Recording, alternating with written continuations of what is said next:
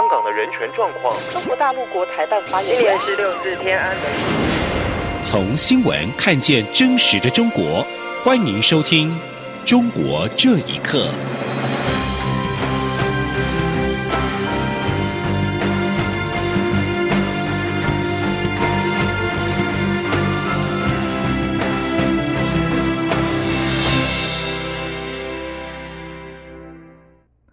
各位好，欢迎收听《中国这一刻》。政府规划在三月提出中国企业禁用名单，以确保各单位资通讯安全。陆会主委陈明通今天受访时，除了直接点名华为之外，也强调陆委会不建议会内同仁使用中国企业的产品和通讯软体。像他自己就是一直使用苹果公司的手机。记者王兆坤报道。陆委会主委陈明通二十五号指出。公部门不要使用大陆华为相关产品，会由国安单位评估后公布。个人使用部分，我们也不建议，因为会有资安风险，应提高警觉。至于他自己，则是使用苹果手机。我是果粉，陈明通表示不是在打广告，只是一开始使用就习惯了。陈明通说：“我们陆委会当然是一级这个机密的机关嘛，这个东西我们的必须严加防范啊。那首先就从那个政府部门的这个相关的设施开始啊。那进一步当然个人啊，呃，用这样的手机，我们慢慢建议着不要去使用。那我早上也稍微了解一下，我们同仁啊都不不用这一方面的东西。此外，陈明通与海基会董事长张晓月。”中午一起与陆佩围炉吃火锅，祝贺全台各地陆佩新春愉快。陈明通也利用这个机会宣导政府的非洲猪瘟防疫措施，提醒陆佩在年节期间返陆探亲时，不要到畜牧场，不要带肉品回台湾，也不要团购或网购中国大陆的肉制产品寄送来台。现场还邀请农委会防检局官员向陆配宣导如何防范非洲猪瘟入侵。陈明通也呼吁陆配将相关资料转告亲友，让政府与陆配携手防疫，阻绝非洲猪瘟于境外，共同保护台湾的畜牧产业。中央广播电台记者王兆坤台北采访报道：中国华为手机由于自安疑虑，在全世界各地遭到围堵。台湾政府部门最近也先后禁止公务部门使用华为手机。公务用三 C 产品也禁止连接或下载中国社群平台，但是这项决定却遭到部分人士质疑。对此，成功大学电机系教授李忠宪今天指出，华为暗藏后门，不论使用哪个电信商网络，都会打开后门，所有用户个人资料都将被传送到中国。李忠宪强调，千万不要贪小便宜买中国制的手机或是智慧家电设备。美国加州大学伯克莱分校、威斯康星大学等多所顶尖大学跟进弃用中国华为、中兴通讯以及其他有国安疑虑的中国电信设备，以免不符美国国防授权法案的规定，失去联邦资金补助。有评论认为，这项新法案中针对华为等中资电信设备的禁令，是在防堵以前被忽视的安全性漏洞。请听以下的报道。美国总统川普去年八月签署生效的国防授权法规定，获得联邦资金的机构禁止使用华为或中兴通讯制造的电信设备、影音服务、网络零组件。黑名单还包括海康卫视、海能达、大华科技等中企及其关联公司生产的影音设备。路透社报道，伯克莱加大已经移除华为视讯会议系统。加州大学尔湾分校正在更换五项中国制影音设备，威斯康星大学、加州大学洛杉矶分校及戴维斯分校、德州大学奥斯汀分校等七所大学正在检讨设备供应商，以确定符合国防授权法的规定。美国电子通讯工程专家龚书家认为，资讯安全问题对于一个国家来说就是情报安全问题。美国国防授权法案针对华为等中资电信设备的禁令，是在防堵以前被忽视的安全性漏洞。龚书家说：“美国的话，基于这个信息安全的考虑呢，禁用华为设备，因为这个网络设备啊，它可以在两个通信点之间的话，它可以把这个通信的内容窃取出来。如果说你这个通信是机密的话，可能这种窃取是困难一些。但是呢，就是说随着这种计算能力的增加，那么可能过去加密的东西的话，它也能够花时间去破解它。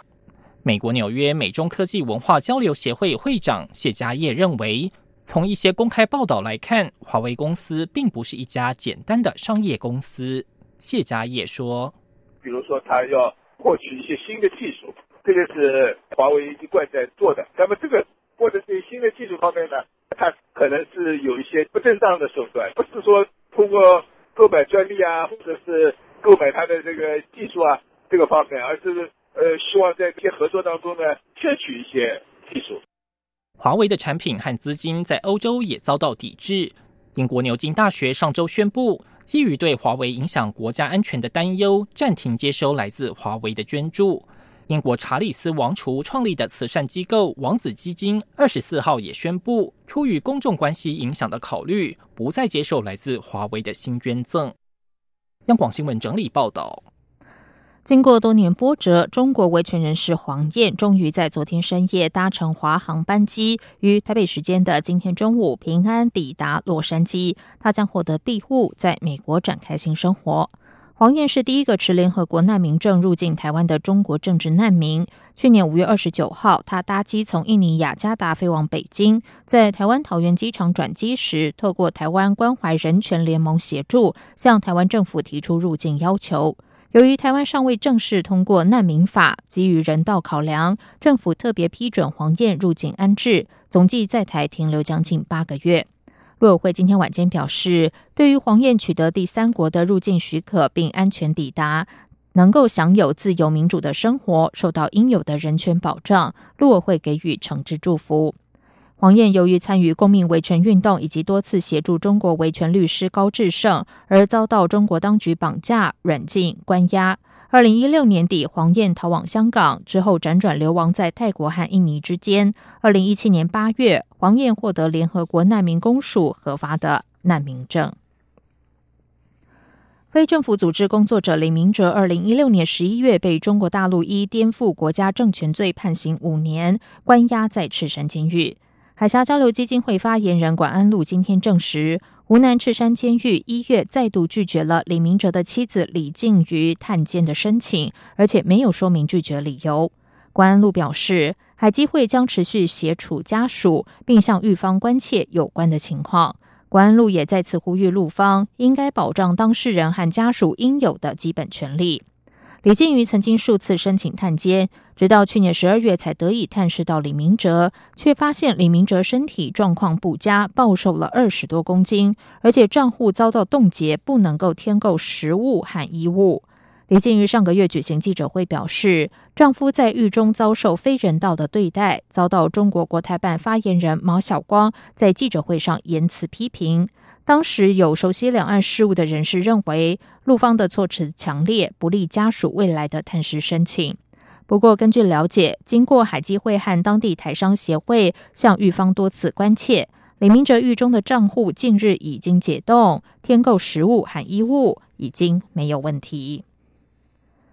中国的经济持续放缓，不过，中国国家副主席王岐山日前在瑞士达沃斯世界经济论坛发表演讲时，称中国经济的高速增长可以持续下去，并认为中国是经济全球化的重要推动力量。有专家认为，中国经济下行已经成型，而且未来两年也并不乐观。请听以下的报道：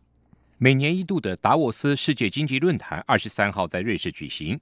中国国家副主席王岐山在开幕式上致辞时，除了为中国政府政策辩护之外，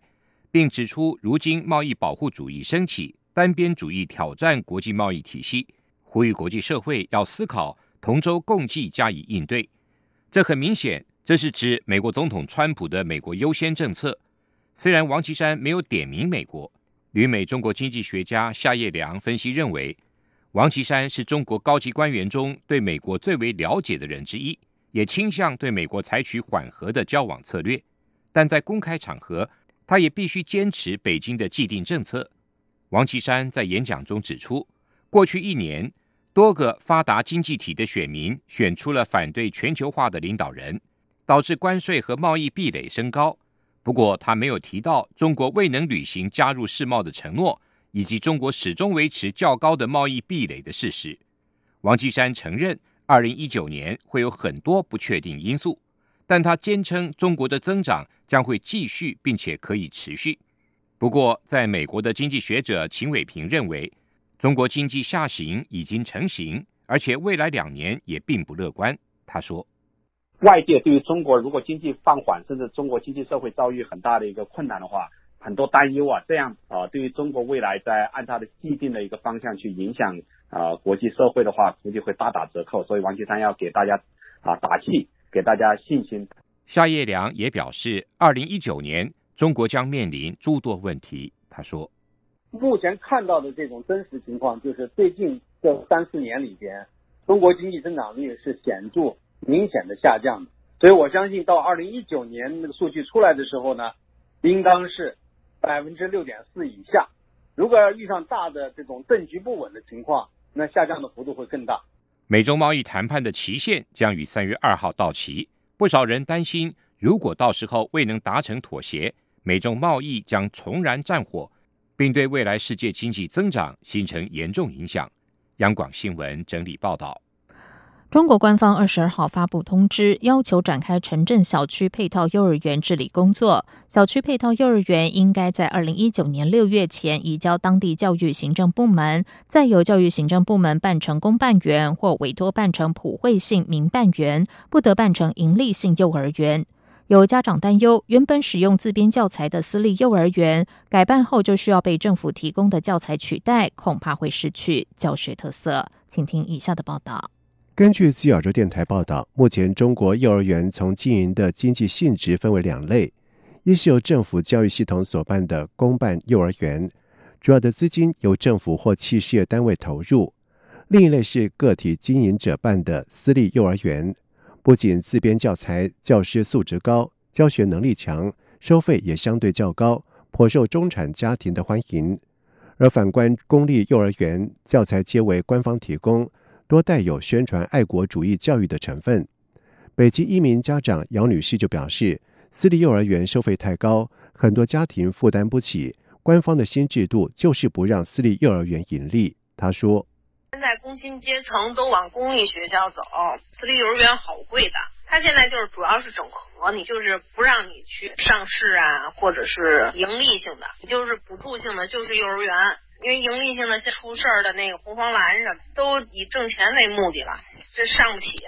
山东临沂的维权人士刘秋梅表示，私立幼儿园有其特色，吸引了不少的家庭，但公立幼儿园的教材带有宣传爱国主义教育的成分。私营转公营之后，有利政府进行洗脑教育。他说：“私立幼儿得变办出自己的特色，然后他才能进行盈利。所以说，他对思想的这一块这个洗脑这一块他们肯定不会太注重。”他们会注重的这个硬的素质教育的那一块比较多。第二个问题呢，他们现在以幼儿园转型由私立变为公立，说实在的，就是为了方便他们洗脑啊，把小孩放到一个流水线里边，然后就开始洗脑。至于未来是否连中小学也会私营转公营，对此，上海某国际学校教师王女士说：“中国新政策对国际学校暂时没有影响，因为该政策只限于幼儿园。”尚未波及中小学。央广新闻整理报道：澳洲外交部二十三号晚上证实，曾经在中国外交部任职、现在已经入籍澳洲的网络作家杨恒军已经被中国政府扣留。澳方在声明中指出，澳洲驻北京大使馆已经获得中国当局通知杨恒军被扣留的消息。中国外交部发言人华春莹二十四号在例行新闻发布会上表示。杨恒军是因为涉嫌从事危害中国国家安全犯罪活动，北京市国家安全局近期对他采取强制措施进行审查。目前此案在侦办过程中，杨恒军的各项合法权益得到充分保障。之前，澳大利亚外长佩恩要求中方公平公开对待杨恒军，澳洲驻华使馆人员已经和中方举行会议，在会上要求领事。探视杨恒军，并要求中方解释拘留原因和杨恒军可能面对的控罪。佩恩说，中方必须要解释为什么没有及时通报扣押行动。以上，中国这一刻，谢谢收听。这里是中央广播电台台湾之音。